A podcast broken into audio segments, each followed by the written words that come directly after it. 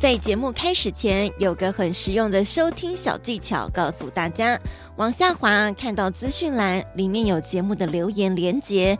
如果待会你听完觉得诶不错哦，请五星评论加留言，还可以抖内请我吃一块软饼干，让我们继续创作。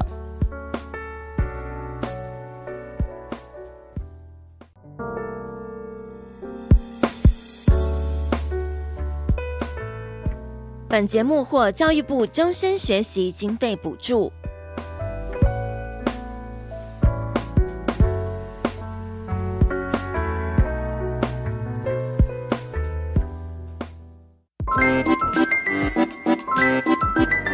嘿，我们一起成长吧！关于长大与变老的事。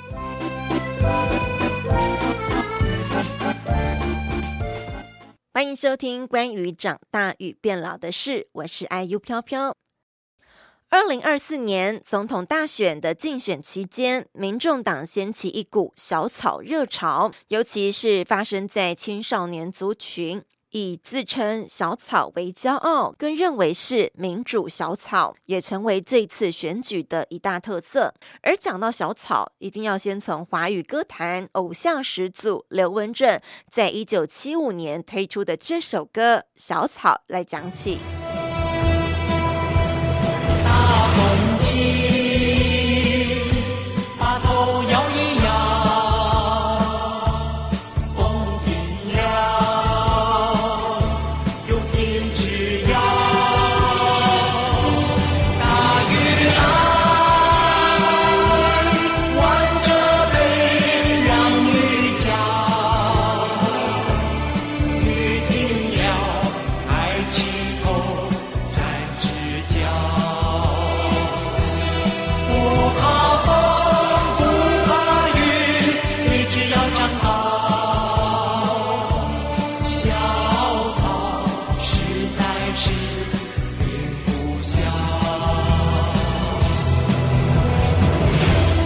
首歌在一九九四年文化大学美术系的罢课事件中，参与学运的学生们必唱的一首歌。学生们甚至组织成立小草艺术学院，主张以自发式的学习来抗衡僵化的教育体制。由于阳明山旧称草山，所以他们采用小草，虽然渺小却无比柔韧的意象来作为学印的精神象征。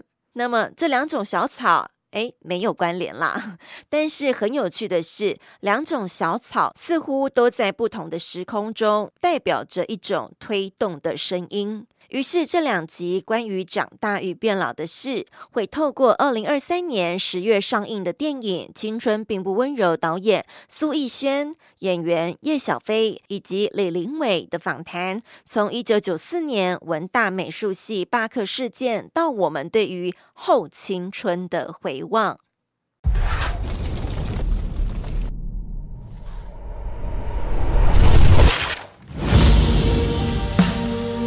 的话毫无规矩，像什么样子？分数我爱怎么答就怎么答。创作，现在就进入到入围第六十届金马奖两项大奖的电影《青春并不温柔》，导演苏逸轩以及演员叶小飞、李林伟的专访。大家可以先来想想，你对青春的定义是在人生的哪段时期呢？是去谈正常一点恋爱，谢谢你。我都被搞乱了。我们不是一起的吗？怎么一起呀？今天在我们节目当中，哇，我有好多贵宾，而且是好美、好香哦。你没了吗？而且声音也很温柔。虽然我们待会介绍的电影呢叫做《青春并不温柔》，所以我待会要跟我们的三位来宾，分别是《青春并不温柔》的导演，以及也是这部电影的编剧。对的，我是 苏逸轩。苏逸轩，逸轩导演，您好。你好，大家好。耶、yeah！然后呢，接下来在他的旁边呢有两位我们主要的演员。好，我们先跟小飞来打招呼。Hello，大家好，我是叶小飞，我在《青春并不温柔》里面饰演魏亲。Hello，小飞 and AKA 魏青，你好，你好，你好。还有在我旁边的就是李林伟，林伟你好，大家好，我是李林伟，我在《青春并不温柔》里面饰演的是梁继伟。Hello，是的，他们两个之间有点点在剧里面是有感情，有算纠纷吗？也不是。纠纷，情感纠葛，情感纠葛，对对，好像有一点，对 有点状况这样，有点状况，有点状况，有出点事，对，出事了，对，出事了，阿飞。好，今天这部电影叫做《青春并不温柔》，背景我们就直接跟大家来讲，到底它的故事情节是什么，然后待会我们可以好好来聊聊你们三位当中对于青春。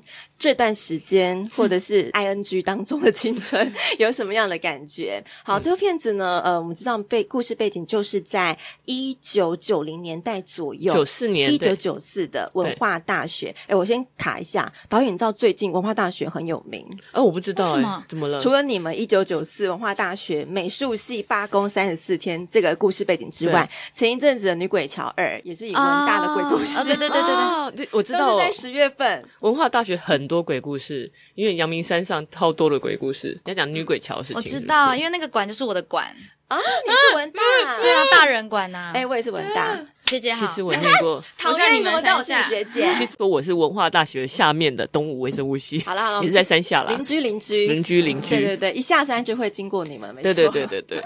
所以我也有听闻一些阳明山上的一些小故事，这样子。是的，但今天我们不是讲鬼故事，对，但是真爱可能就跟鬼一样。哎，这是你的感觉吗？没有啦。好，那我们刚刚讲到一九九四年文化大学美术系的这个三十四天罢课课事件，其实呃说。远不远，说近不近的一个年代，哎，嗯，那其实我觉得可以，大家可以回顾，譬如说像是一九八七年台湾正值这个解严后，其实一九九四算是蛮近期的一个年代。对，当时候这些同学们愿意做这件事情，我也觉得蛮惊讶的。对，因为其实我查了一些资料，比如说像刚刚您讲，就是一九八七年解严之后，其实台湾就变成一个呃，就是开放年代了嘛。那大家其实期望一个新的就是国家，还有新的一个未来。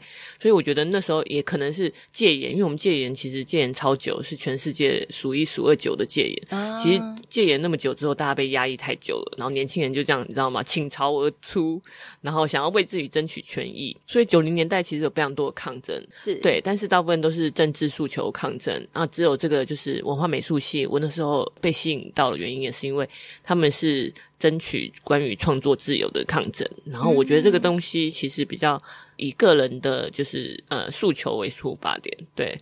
然后这个东西也让我就是想到，因为我自己是电影创作者嘛，对我也特别的有感觉。所以那时候就想说，有以这样的背景来呃写一个爱情故事，嗯，哦，对，就是两个重点，一个是有学生运动，然后里面呢，我们刚刚提到一点纠葛的爱情故事，本来没有吗？有时候因为遇见一个人，你突然被打开了另一个世界。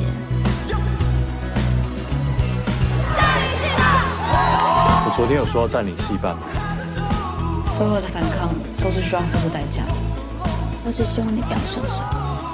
好，刚刚讲到就是一九九四年这个年代，很多同学们抑郁很久，有点像现在疫后潮，嗯、然后大家 猛烈的去观光旅游，这种感觉就是倾泻而出，就是被压了太久了，被压了太久，所以有这样子的一个活动。在这个背景里面，因为我们刚刚提到导演你是过往的一些作品，有像是之前的《返校》，嗯，或者是《青苔》是二零一八年这样子金钟电视电影奖，对。就是你的作品都蛮多都是有议题性的，嗯，嗯嗯，所以这个。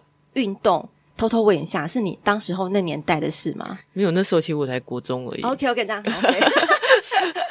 对，我那时候其实国中而已，但是我自己本身就是对于就是呃社会议题或者社会上发生的事情，其实是有点关注的。哦、然后再加上，其实我对于台湾的历史，台湾曾经发生过的事情，我们为什么从以前走到现在，是从要走到哪里？其实我可能也是有花了蛮多的心思。去了解和研究这一方面的事情，嗯，嗯，所以我对于呃这相关的就是关于历史啊或者社会的变迁的变化的，就会很想要把它写在我的剧本里面，这样子。哦、嗯，是有特别去找出那一段就是台湾历史的一个过程。嗯，对，然后借由电影来跟大家分享。嗯嗯嗯，是好。那我现在先来跳来，我们刚刚讲了两个重点，一个是稍微导演刚刚有介绍到的，一九九四年那年代的氛围背景。嗯，然后呢，这里头也还有一个非常有点错综复杂的爱情故事支线。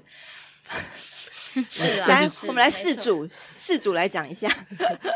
这个呢，一个是小飞刚刚讲到他饰演那个角色叫做是卫青，卫青他跟着另外一个也是男主角的部分，他们就是带起运动的那两个主要的人。嗯，呃，我们的林维饰演的角色则是后来介入的，加入加入的加入，对对对。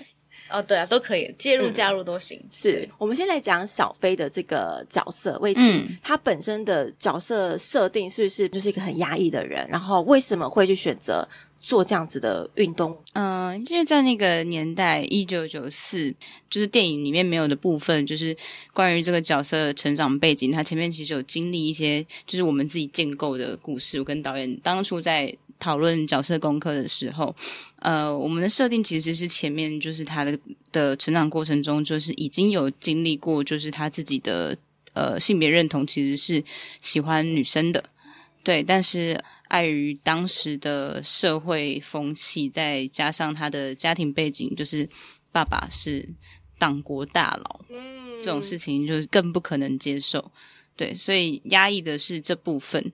那为什么压抑又会去做抗争的这件事情呢？可能是因为透过这个抗争，他才能有看看似勇敢的地方，但是其实真正自己该勇敢的地方，却又没有去争取。他其实是美，呃，他其实不是美术系的，他是法律系，然后去参加人家 美术系的抗争，来当那个跟 leader 对 leader 的女朋友，所以其实也就 leader 这样。啊对。对，我刚其实想讲美术系，因为我我们读过文化，嗯，我对文大的美术系，其实他们有一点那种安安静的作画的一群人，比较比如说可能校园活动比较少参与，所以这个事件对我来讲，我也觉得很有趣，因为跟我原本想象中的他们不太一样，居然敢愿意站出来，然后号召包含刚那个魏青 讲到的法律系的同学也一起来响应，嗯，好，这件事其实在当时那个背景应该是很浩大，然后在山上做这样子的活动。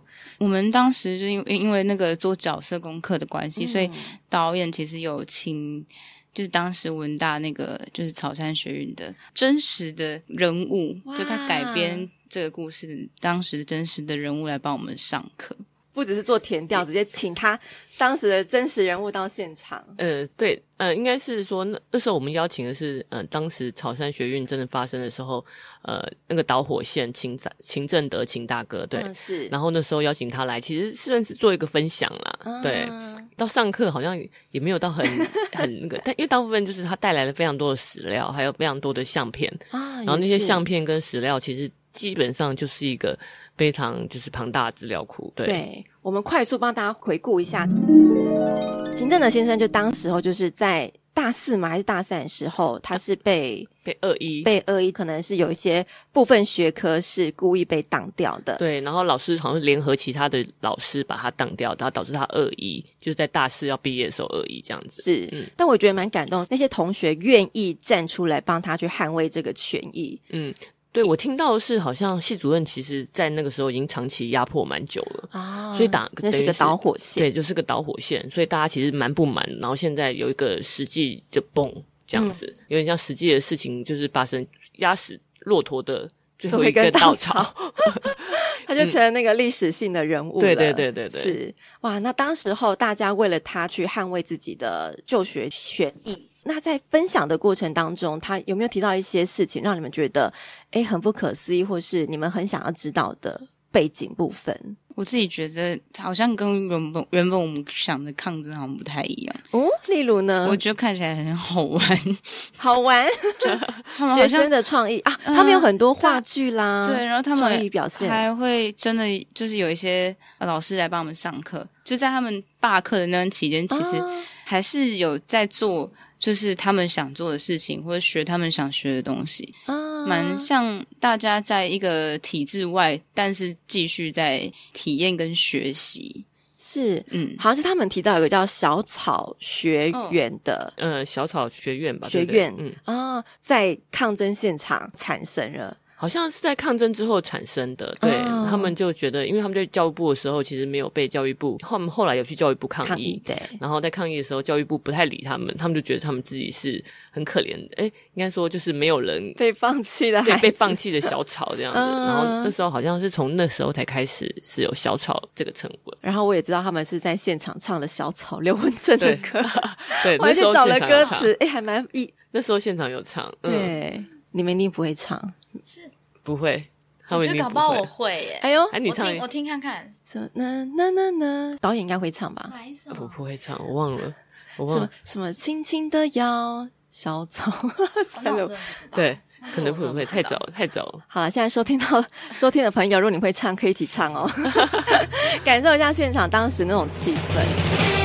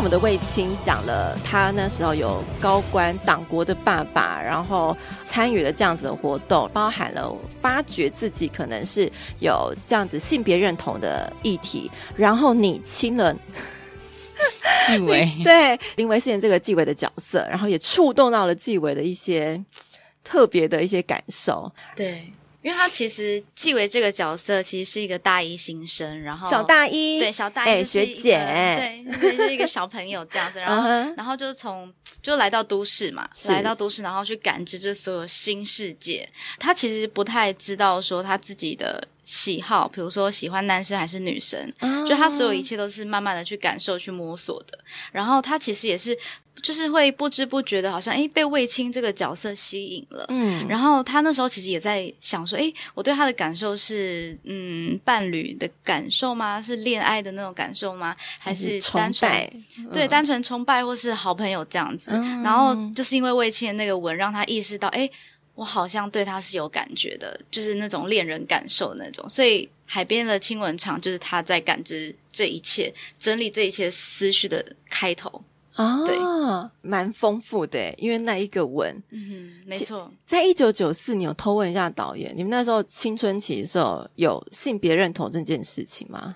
呃，其实我好像在国中的时候，其实比较少听到，就是国中，嗯、因为那时候我国中生嘛。那国中其实我其实我国中非常边缘，也没有在跟大家，就是缘人，就是我我其实，在国中很像就是一个外星人，对，嗯、然后不太跟呃不太去聊别人的八卦，但是有大部分听到的，好像同志那时候其实真的比较少被提起，是，但是比较特别是我九七年进了女校，就是我是景美女中的，嗯、然后我进了女校之后女校其实完全就是像打开了另外一个世界，哇，真的不一样！哎，没有读过女校的我们敲完，因为女校那边进去以后，你全部都女生，但你会发现里面感觉有些人他就会散发了一股他们就是 couple 的感觉，然后就是会甚至在那个时候，我们在呃就是学就是比如说在分配一些工作的时候，我们会知道谁跟谁在一起。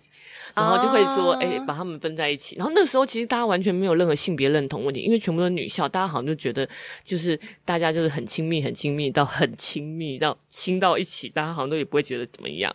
然后比如说我们的呃，就是教室里面还会有两个女生，就直接把那个外套盖着，不要在直接上演坐坐在同一个那个位置上，超害羞的。然后我都知道、啊，很开放哦，因为景美很大，景美比较爱玩一点，不好意思啊，哎，真的、哦，景美其实是个比较活泼的学校，嗯、然后我觉得女那个时候我没有感觉到，就是他们对于他们性别认同有呃一些障碍，嗯，应该说有些困难，因为我觉得可能在女校的环境，大家都已经习以为常，就很做自己了，也不是很做自己，我觉得是因为全部都是女生，没有异性在，因为你只能跟女生相处，嗯，那我所知道的是我们那时候班上大概就有三队还是四队的班队嘛，哦，对，但是在毕业之后。我听到是很多人其实还是走入了一个正常的关系里面，反而有改变。嗯，对。然后我就会开始想说，哦、所以在女校这段时间是不是一个大家其实摸索期，或是探索期，哦、或是它其实只是因为这个环境都是女生，所以造就这么多的，就是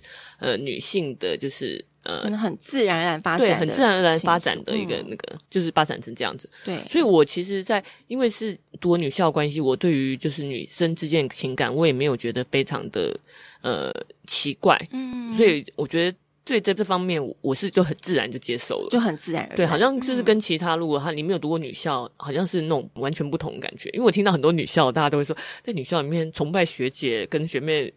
干嘛？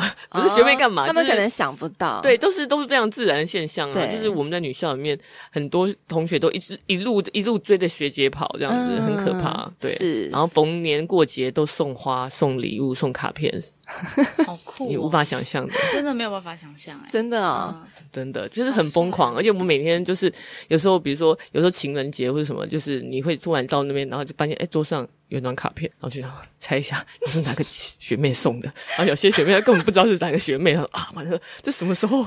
这个学妹是什么时候出现的？天哪！突然发觉导演的那个情感世界，就是从小就蛮丰富的。我不知道哎、欸，我觉得女校，呃，我我如果我要讲我青春，我的青春应该就是我在高中那段时间，就感觉是个最混乱的时候。嗯、哦，混乱哦！啊，反正要讲下去好像，哎，敲碗听啊，对啊，感觉很多小秘密，是不是？就是好像已经远离反纲了吧？没有，这是可能可能就是我的青春吧。就是那时候也是有很多的呃同学之间，然后大家都会讲说，但是那时候很流行一个词叫做什么在乎吧？嗯、就我很在乎你，然后你为什么要跟别人在一起？我想说。这这是朋友吗？哇，你懂吗？他好深，你们的感情好深刻哦。他们会有一种占有欲，就是对你会有占有欲。然后那时候其实你也没有跟他们确认任何的，就是我在那时候也没有跟他确认什么情感关系或者是感情关系。嗯，他们会因为我后来又跟别人很很好，他们吃醋，然后甚至就是会生气，就会觉得说，那你为什么不理我这件事情？然后朋友也会这样啊。哦，也是啦。对啊，朋友也会。但是他们应该不会在走廊上拉着你说你要选谁吧？我觉得会 诶，会吗？其实会，真的吗？朋友会也是会这样子吗？以前小时候，我可能没有小时候，我在国中的时候，我个人好像是没有啦，我没有遇到这么激烈的。但舞蹈班，舞蹈班更多女生呢。还有对呀，对啊，你才是一个。他们两个世界都是很多女生，都很多女生相处的。所以你应该也是有被女生拉拉扯。你选谁？选我还选他？他们不敢碰我，只是只是有被喜欢。那你都没有那个好好对待人家？嗯，什么？他就是一样，就是冷漠，冷漠。没有，我我我觉得我自己经历比较激烈的，其实不是我们的女生跟女生的关系，是因为我们还是会有少数的男生，例如说班上总共三十个人，然后有六个男生，二十四个女生这样。嗯，所以要抢那六个男生，六个男生好精彩哦！六个他们自己很精彩。真的，我觉得我们完全整个走偏，在聊你们的小道。他们真的 很，那他们都是直男吗？当然不直啊，还是 对啊，那不直的话，就是我只能说，我只能说，就是在，就是在，因为我们休息室都会分女生跟男生的哦，还是就是男生休息室里面哦，所以他是他们自己精彩，对，是自己精彩，不是跟 我们精彩。时代不同了，对对对，对，他的时代又比我晚很多，应该更开放。对，应该是。好有趣哦！我们从这个话题可以开展很多小话题，真的，然后都好像很精彩的样子。好听，好听。所以对于导演而言，你的青春你会定义在高中那段时间。如果真的要说的话，我应该会较定义在高中跟大学。哦，高中跟大学。嗯嗯嗯、所以像你有一些访问，你有讲到就是后青春时期的回望，在这部电影里面。嗯。所以你现在是属于后青春。对，我已经回望你的高中跟大学，才有这样的议题放入到故事剧情。对，应该是说，因为我觉得我现在的已经过了三十几岁，已经四十岁这样子的年纪嘛。嗯。然后我就觉得，呃。我这个时候再去拍一个青春的片，就是青春校园片，好像有点有点太晚了。但是我觉得我应该还在处于一种后青春的时期。嗯，那我自己就所谓的青春，我觉得比较像是一种呃心态吧，就是我可能还是有一些就是初生之犊不畏虎，或是有点就是还很想要冲撞一些什么的样子。是，那那那个东西可能在我呃经过。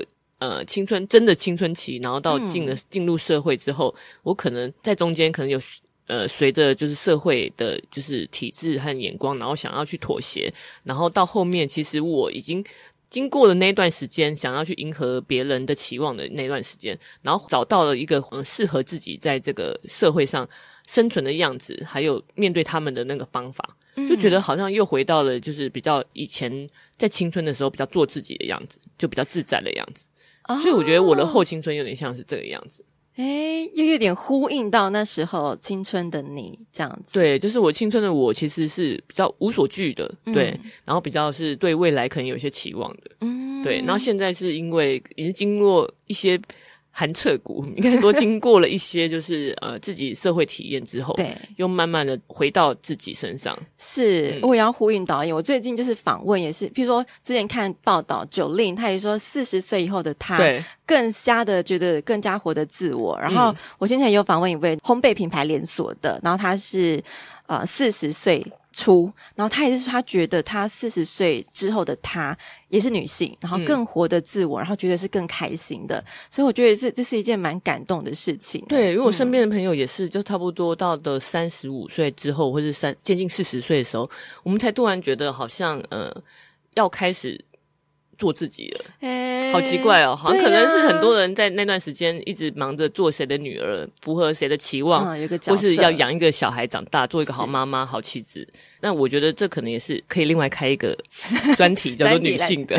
四十加生活。好，回到我们的二十加，还是即 即将三十左右的你们两位，哦，我们的小贝跟呃林伟，你们的青春你会定义在哪里？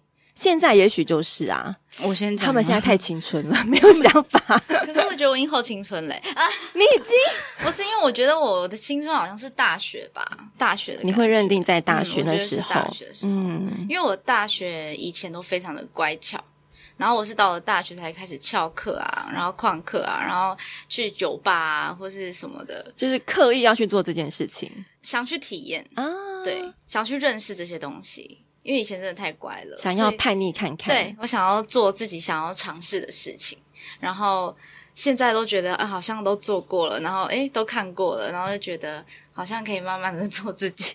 为什么我觉得很像已经在你的你的 真的，你好像老生常谈了。对啊，但有些人好像确实会在年轻某个时刻极致的玩过或什么，然后后面他就突然变得。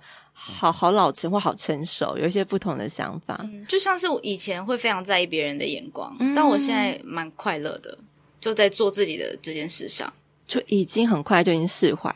对，因为以前小时候嘛，尤其是那种很很叛逆，或是那都有什么国中啊、高中或者什么时候，都会就会觉得说，哎，别人觉得怎么样，那我是不是要变成怎么样？然后别人喜欢怎么样，那我是不是要变成怎么样？就是会一直在那边反复的矛盾跟。踌躇，然后就会觉得，哎，那我到底是什么样子？嗯，然后现在有可能是因为我的工作关系当演员，然后慢慢的越来越认识自己，然后也在之中慢慢的在找一个雏形，其实还在塑形当中。不过目前的我是非常快乐的。嗯，你也很愿意被去被塑形，对，就是慢慢的认识这样。嗯，嗯，好好健康的一个想法哦。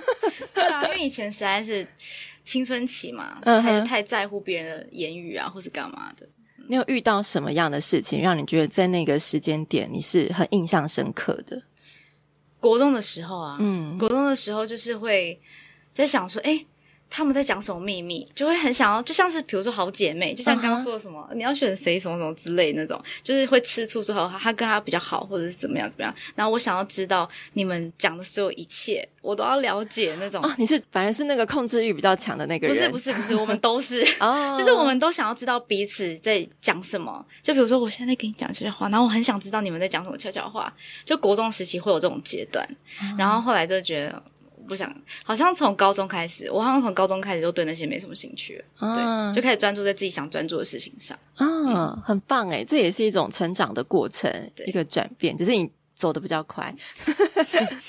好，然后小飞呢？嗯，我现在其实是满三十岁，嗯，然后我的青春应该是不是都不是，呃，应该说可能还没有到这个岁数，还没有经历过一些大事的时候，我觉得会以为以前。国高中的青春就是青春，嗯，会以为以前遇到的事情就是事，后来遇到更大事的时候，就发现那些根本都算不上个事，就是跟同学之间的事都不是个事。嗯，对。然后我觉得我的青春应该是发生在二十五岁到二十八岁，就是我觉得，嗯，算是疯狂过，然后算是，呃。可以理解说，有什么叫做奋不顾身的感觉吗？哇，对，所以有觉得燃烧过呢。我现在就就是一个会比较 lay back 的状态，这样子。嗯，对，你的小宇宙在那时候已经燃烧了，已经燃烧，已经燃烧过了。